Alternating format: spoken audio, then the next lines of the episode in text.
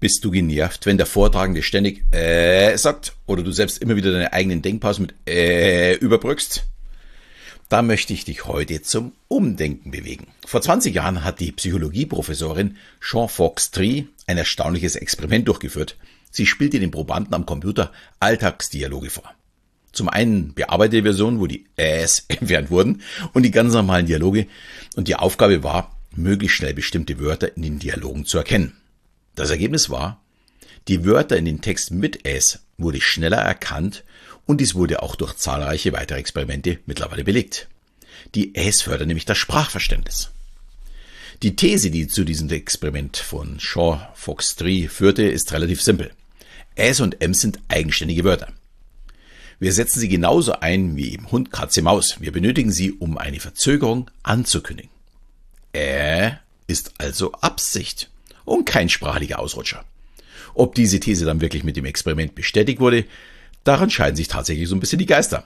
Aber das ändert nichts an der Tatsache, dass Äs durchaus nützlich sein können, um die Inhalte besser verstehen zu können. Man bezeichnet sie daher auch nicht mehr als Pausenfüller, sondern als Diskurspartikel. Sie haben auch unterschiedliche Aufgaben. Ich möchte jetzt vom letzten Dienstag, äh, Mittwoch was erzählen.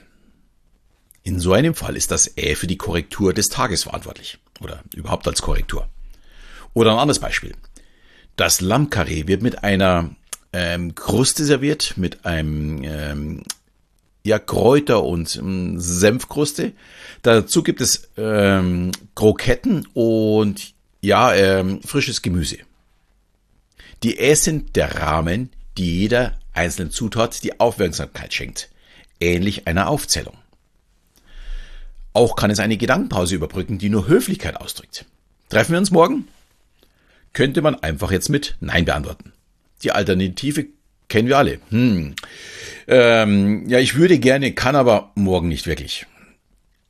So, jetzt ist die Frage, sollen wir es absichtlich einbauen? Natürlich nicht. Sie müssen natürlich kommen. Dann passen sie nämlich auch.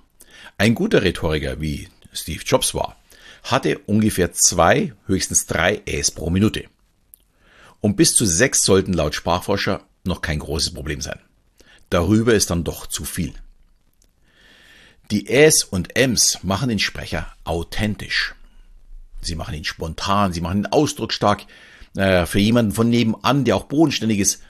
Und das genaue Gegenteil sind unsere Politiker, die nach Kommunikationstrainings nicht mehr auf Fragen direkt antworten, also dadurch auch Denkpausen haben, wo ein E drin ist, sondern sagen, oh, die Frage ist gut, Herr Lanz. Wissen Sie, ich möchte es mal so betonen und so weiter und so weiter.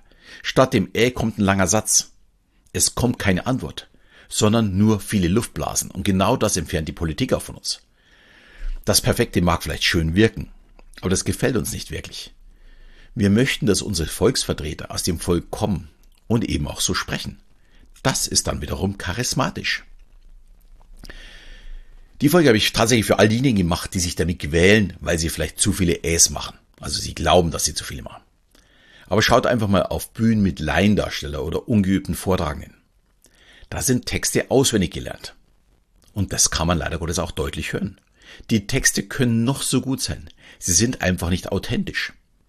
Authentisch werden sie, wenn man sie ja wirklich frei erzählen kann. Und dann sind die Äs und Ms ganz natürlich vorhanden weil man ja auch diese Denkpause braucht. Also lasst euch nicht von euren Äs quellen, sondern nehmt sie als euren Special-Effekt.